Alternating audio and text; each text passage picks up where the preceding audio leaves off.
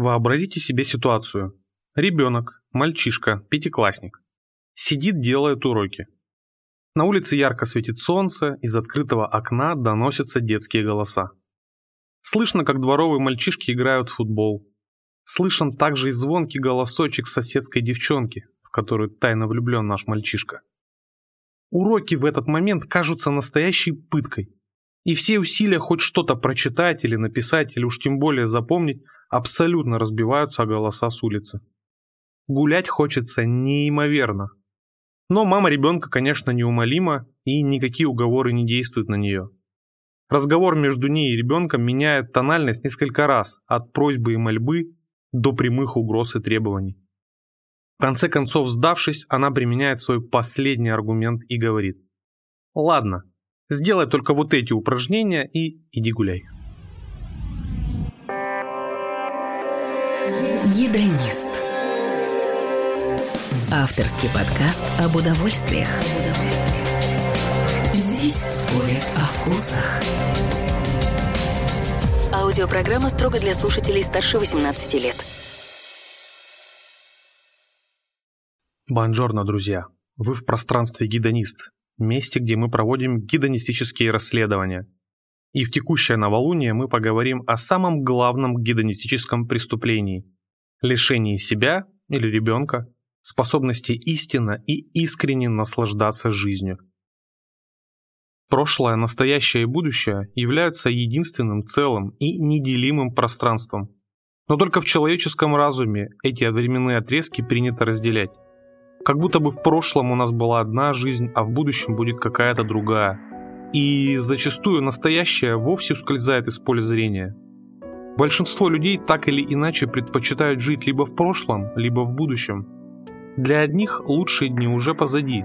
Где-то в детстве, период первой любви, в гостях у бабушки или на полянке с одуванчиками, или где-то там далеко, но не здесь. А для других, наоборот, лучшие дни еще не наступили. И нужно лишь немножко подождать, и эти дни вот-вот наступят. И этот момент, вот здесь и сейчас, он окончательно уходит из фокуса внимания. Но в какой момент происходит этот сдвиг? Мне кажется, что в нашем примере это как раз происходит в момент этих слов. Сделай вот это и гуляй на все четыре стороны. Закладывается такая установка, собственно издвигающая фокус с текущего момента на будущее. То есть он сейчас будет продолжать делать свою домашку, но мыслями и чувствами он будет уже там, во дворе, с футбольной командой или с красавицей-соседкой.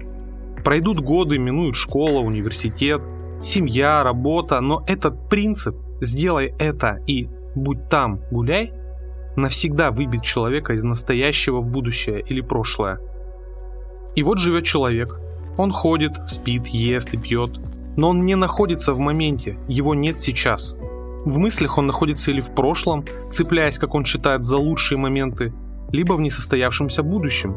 В школе этим моментом было до окончания школы, в ВУЗе до окончания вуза, в работе до ближайшего отпуска, в семье, как только ребенок родится, потом, когда он в школу пойдет, потом, когда он школу закончит, потом, когда вуз закончит, а потом на работу устроится, а потом... А потом в коротком промежутке времени между осознанием трагичности момента и смертью человек вдруг на мгновение понимает, что вот прямо сейчас в его бокале искрится напиток, способный вызвать невероятные эмоции и чувства. И не надо чего-то ждать и о чем-то вспоминать. Это происходит прямо здесь и прямо сейчас.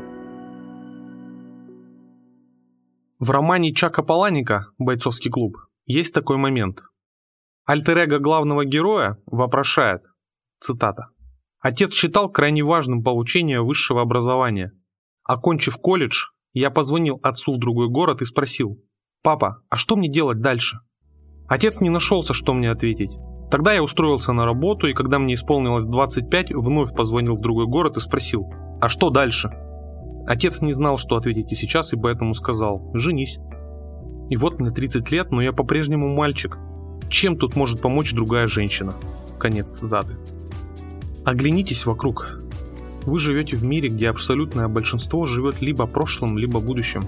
Скорее всего, значительная часть людей, окружающих вас прямо сейчас, являются в некотором смысле зомби. Да, их тела живут здесь и сейчас, но мыслями и чувствами они где-то в другом месте. И это, конечно, трагедия. это духовная беда, это интеллектуальный ад, инферно. Совместная группа ученых Бостонского, Цюрихского и Каролинского института выпустили одно любопытное социологическое исследование. Авторы задали более 5000 пользователей Instagram и Facebook вопросы о счастье. И вот оказалось, что абсолютное большинство счастливы не в моменте. Они упоминали какие-то моменты либо из прошлого, либо говорили, что этот момент, момент счастья, еще у них не наступил. Люди прошлого, а таких, к сожалению, большинство, нередко говорят о том, что все лучшее уже позади, что все уже было. Они теряют вкус к жизни и перестают радоваться происходящим событиям, ссылаясь на то, что все возможные эмоции они уже испытали.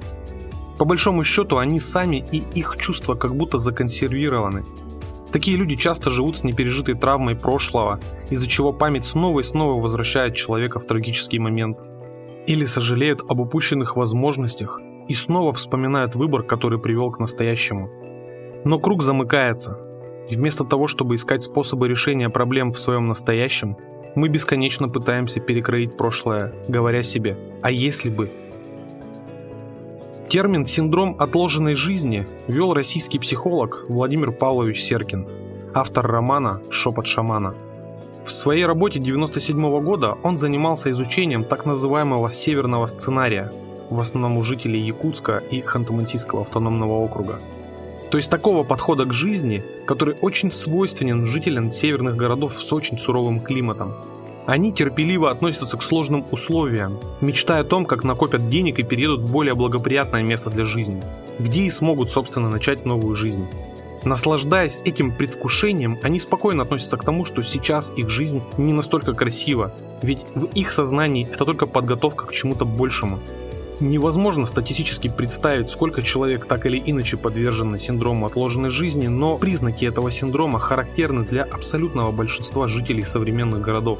Это постоянное предвкушение и ожидание чего-то, постоянное ощущение нехватки чего-то, даже в мелочах.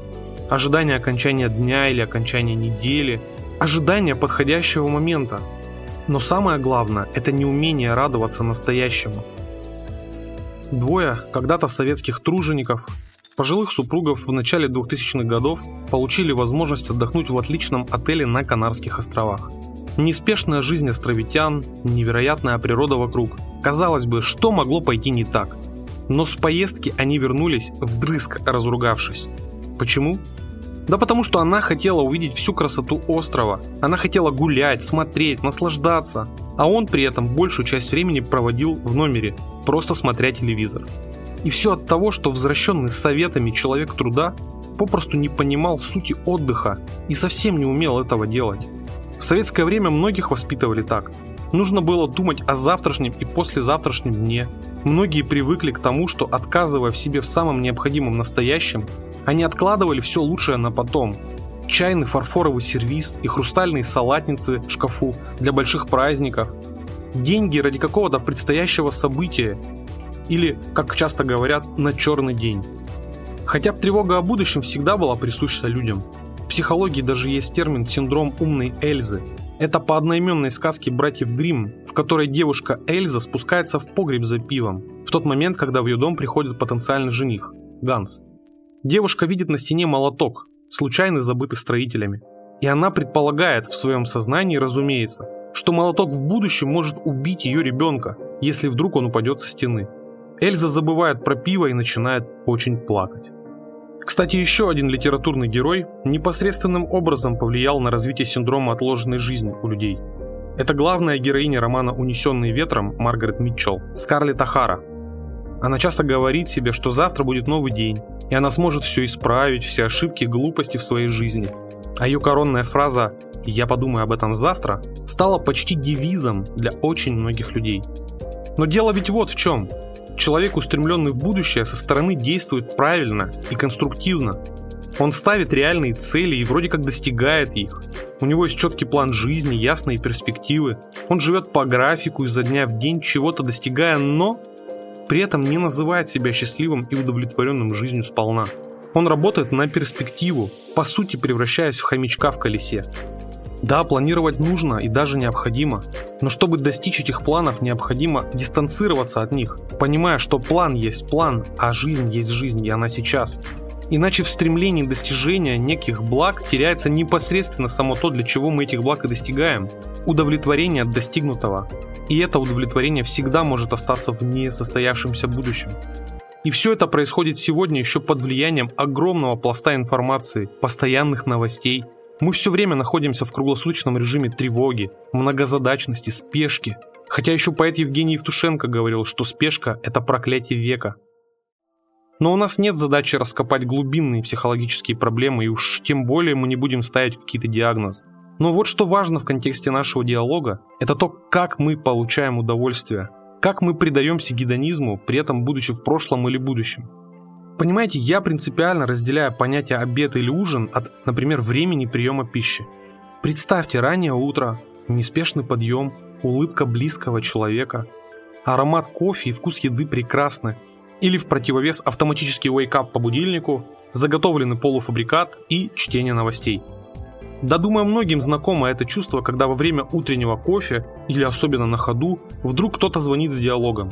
Мы говорим и при этом пьем кофе, а через 15 минут, когда стакан уже пуст и диалог закончен, мы не можем даже вспомнить вкус напитка. Так происходит и каждый раз, когда мы смотрим какой-то фильм фоном или слушаем музыку, но не слыша ее в принципе. То есть слышим, но не слушаем. И все это отголоски от неспособности уметь принять настоящее и жить и почувствовать текущий момент. Люди настоящего живут здесь и сейчас – и с точки зрения психологии это самый здоровый и эффективный временной вектор. Жить здесь и сейчас, в текущем моменте, в актуальной ситуации. Да, к сожалению, и этот вариант может оказаться неэффективным, если принять все буквально и следовать установке «отбрось прошлое, не живи в будущем». Ведь таким образом можно отказаться от своего опыта и перестать видеть какие-то перспективы. И тогда принцип здесь и сейчас превратится в принцип жить одним днем. Не планировать, не ставить цели, не извлекать уроки прошлого, такая жизнь тоже не будет полноценной. Я верю, что путь к исцелению лежит через восстановление контакта со своими чувствами. К счастью, сегодня нам доступны самые различные практики, и самый простой из них это является пребывание в тишине. При регулярном использовании эта практика дает устойчивую синхронизацию с миром через восстановление контакта с чувствами, желаниями и потребностями, запускает процессы регенерации в организме. Те, кто уверен в себе, внутренне спокоен, у кого все в порядке с самооценкой, вспоминают свое прошлое без чувства вины и тоски по ушедшим дням, а будущее воспринимают спокойно и реалистично. Так что же делать, исходя из сказанного выше? Как почувствовать тот самый текущий момент? На самом деле все очень просто. Для начала нужно увидеть. Да, просто увидеть. Начните вглядываться в предметы. Рассматривайте не форму, рассматривайте мелочи – какие-то важные, но несущественные детали. Пылинки, царапинки, поверхность, текстуру. Важно смотреть на каждую деталь несколько секунд, а потом переводить фокус на что-то другое. Попробуйте прислушаться. Перестаньте слышать общий гул. Попробуйте сосредоточиться на деталях, на мелочах. Звук холодильника, голоса за окном, шум соседей, тембр, интонации, мелодику – звуки проезжающих машин, щебетание птиц. Вслушайтесь в детали звуков. Расслышали нюансы одного звука, переключите фокус внимания на другой. В абсолютной тишине вы сможете услышать звук своего дыхания, а если будете очень внимательны, то услышите звук сердцебиения. Просто нужно прислушаться. Заметьте запахи. Почувствуйте несколько, которые вас окружают. Запах кожи, запах воды, или чая, кофе. Почувствуйте вкусы. Заметьте нюансы вкуса. Почувствуйте несколько вкусов. Рассмотрите свои ощущения.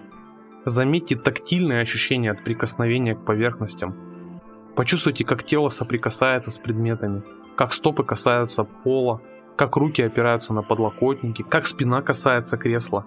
Заметьте детали этих касаний и рассмотрите все ощущения в комплексе. Осознанный гидонизм а именно это и есть краеугольный камень нашего обсуждения, зиждется на этом моменте, здесь и сейчас. Никогда до и никогда после, только здесь и сейчас. Поняв и приняв эту простую, но такую важную мысль, тогда и только тогда можно почувствовать все удовольствия мира. Друзья, обнимаю вас. Берегите свои удовольствия. Чивидиамо.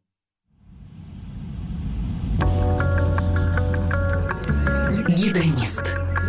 Здесь делятся удовольствиями. До встречи следующей лунной ночью.